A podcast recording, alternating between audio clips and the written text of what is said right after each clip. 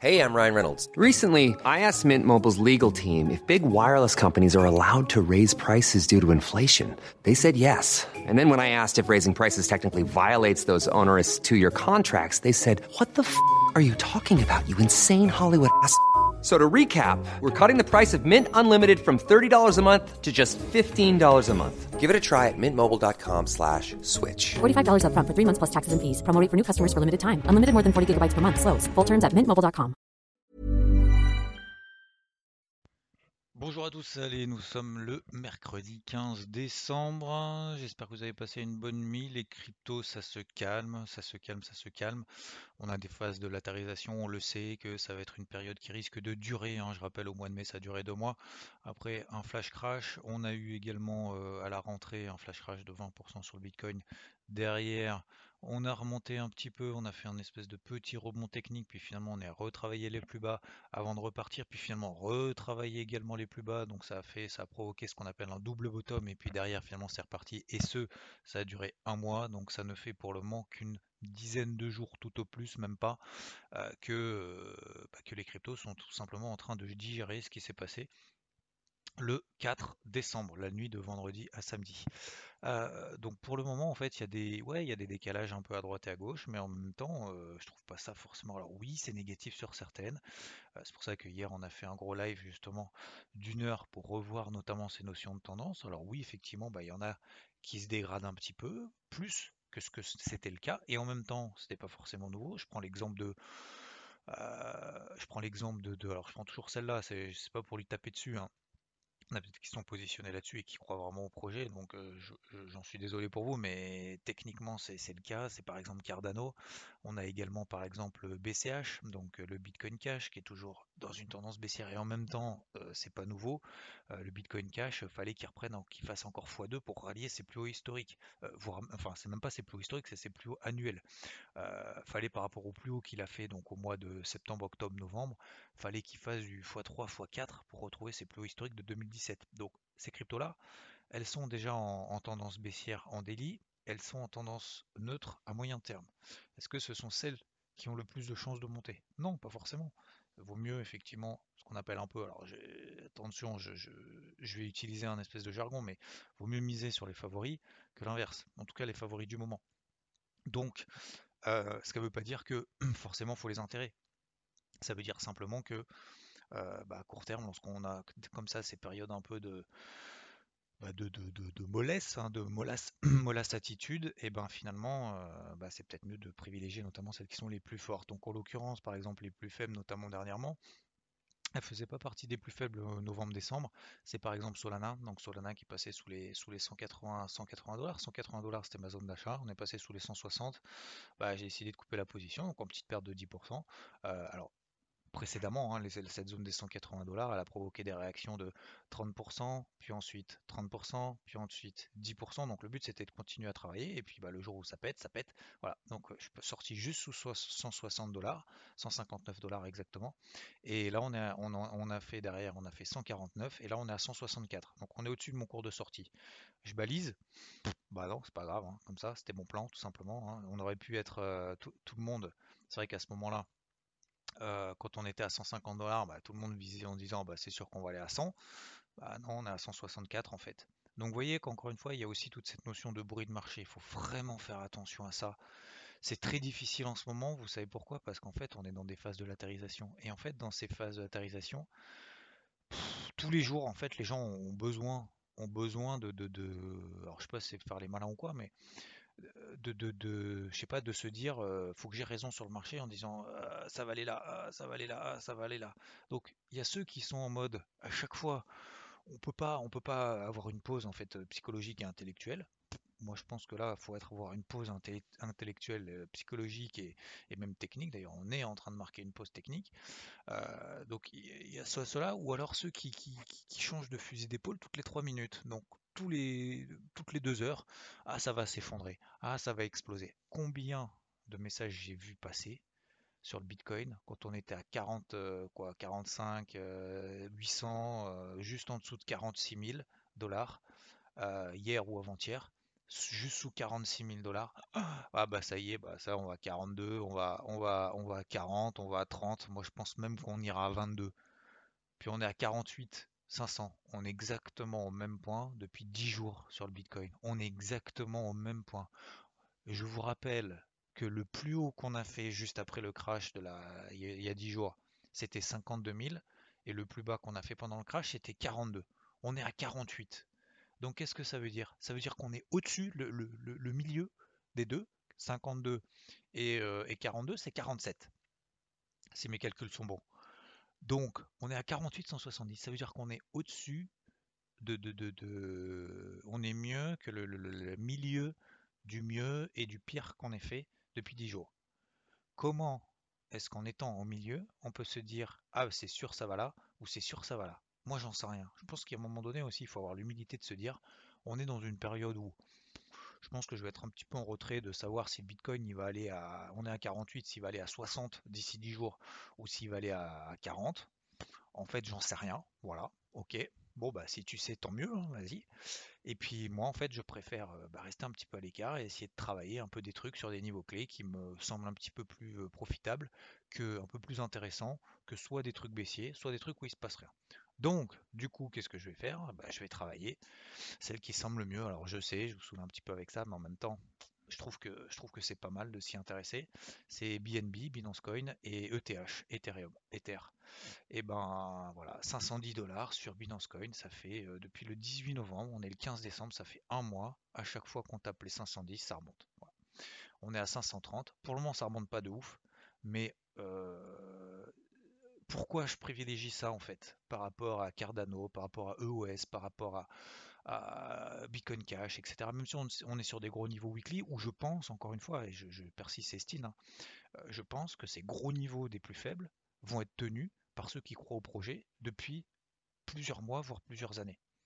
Voilà, tout simplement parce que c'est historique. C'est comme si euh, vous aviez en tête, je sais pas moi, je, prends un exemple un peu bidon, mais vous aviez un prix sur, je sais pas, sur un produit par exemple que vous voulez acheter ou voilà que, vous achetez régulièrement machin, etc. vous dites ah ouais mais à ce prix-là en fait, tiens je me souviens je l'avais acheté, de toute façon c'est jamais allé plus bas cette année. Donc forcément, si vous savez que c'est jamais allé plus bas cette année, vous dites bah c'est une opportunité de rentrer sur ces prix-là, parce que de toute façon c'est quelque chose que vous aimez. Donc euh, pourquoi attendre que peut-être, éventuellement, on aille beaucoup plus bas? Ben non, on s'approche du plus bas annuel. On sait que c'est un niveau de toute façon que nous, on y croit ce truc-là. Donc forcément, derrière, il va y avoir des personnes qui vont recharger. Voilà. Je dis pas que forcément, il faut payer les plus faibles, et en tout cas, moi, je le fais pas, mais je pense que ça va tenir ces niveaux-là. Voilà, tout simplement. Pour autant, donc ça, c'est la chose. Euh, parenthèse fermée. Je travaille donc celles qui sont en tendance comment? Soit en tendance haussière, soit en tendance neutre dans une tendance primaire haussière. Et la tendance primaire qui est haussière, c'est la tendance de fond depuis, allez, 6 mois. Depuis 6 mois, est-ce qu'on est au-dessus des cours d'il y a 6 mois ou est-ce qu'on est en dessous? Pour faire très très simple. Hein. Euh, ensuite, ça c'est la tendance primaire et la tendance secondaire, c'est la tendance depuis à peu près un mois. Est-ce qu'on est neutre? Est-ce qu'on est haussier? Est-ce qu'on est baissier? Bon, bah sur BNB, tendance primaire haussière depuis 6 mois. Tendance secondaire depuis un mois, on est neutre, autour des MM20, MM50 daily. Bon, est-ce que je suis sur un gros niveau sur BNB, sur les 510 Est-ce que c'est un niveau qui a été défendu par euh, déjà les vendeurs au mois d'août, au mois d'octobre? Oui. Est-ce que ensuite, du coup, cette zone de résistance fait maintenant office de support? Oui, depuis novembre. Une fois, deux fois, trois fois sur 510. Donc qu'est-ce que je fais sur 510 Est-ce que je vais vendre et anticiper que ça va s'effondrer? Non. Je travaille à l'achat de manière modérée, en swing, soit en intraday, soit en swing, cette zone des 510 dollars. Et si jamais ça lâche, comme c'était le cas par exemple sur Solana, parce que bah, ça devient un petit peu plus mollasson, machin, etc., et eh ben je dégage pour m'alléger si je suis déjà exposé, euh, suffisamment exposé à mon sens, ailleurs, tout simplement. Voilà concernant BNB. C'est exactement la même chose sur l'Ethereum, sauf que le niveau c'est 3007, 3700 dollars. 3700 dollars. J'en ai déjà parlé avant même le crash qu'on avait eu via le crypto board avant le crash qu'on a vu le week-end dernier, on était à 4004, 4002, on a dit ouais mais 3007 on le fera jamais, si on fait 3007 c'est une opportunité de malade, combien sont rentrés à 3007 Je pense pas grand monde. On a fait 3007 sur le sur l'Ethereum après le cash et après le crash et derrière on a pris 20% en deux jours. 20% en deux jours. Qu'est-ce qu'on a fait ensuite? Eh bien, comme on le fait à chaque fois après un crash, on retrouve, on retrace pendant la mèche. Est-ce qu'on savait qu'on allait retracer pendant la mèche? Oui, on l'a déjà évoqué ensemble. On a reperdu 16%. On est revenu sur 3007. Qu'est-ce qu'on qu'est-ce qu'on fait quand on arrive sur 3007 Parce que c'est le même niveau. Et eh ben beaucoup pensent que ça va s'effondrer, qu'on va aller à 3100, que jamais ça va tenir, machin, etc. Et eh ben finalement, en fait, on tient encore. Donc c'est pour ça que je, veux insister ce matin, pas forcément, encore une fois, le fait c'est pas de se dire oui, effectivement, bah, les niveaux c'est tiens, bravo, les niveaux nanana. Non, c'est que vous, en fait, c'est surtout de faire gaffe, vraiment très attention parce que ces derniers jours, vu qu'il se passe rien, encore une fois, il y a tellement de bruit de marché, ça va s'effondrer, ça va tenir, all in, buy the deep, euh, va à zéro, machin, etc. Non, je pense que je pense qu'il faut avoir l'humilité en fait de, de, reconnaître qu'en fait on ne sait pas où ça va aller. Par contre, je pense qu'il faut avoir la force de suivre ce qu'on a prévu de faire. Je pense que c'est vraiment ça la chose à retenir aujourd'hui.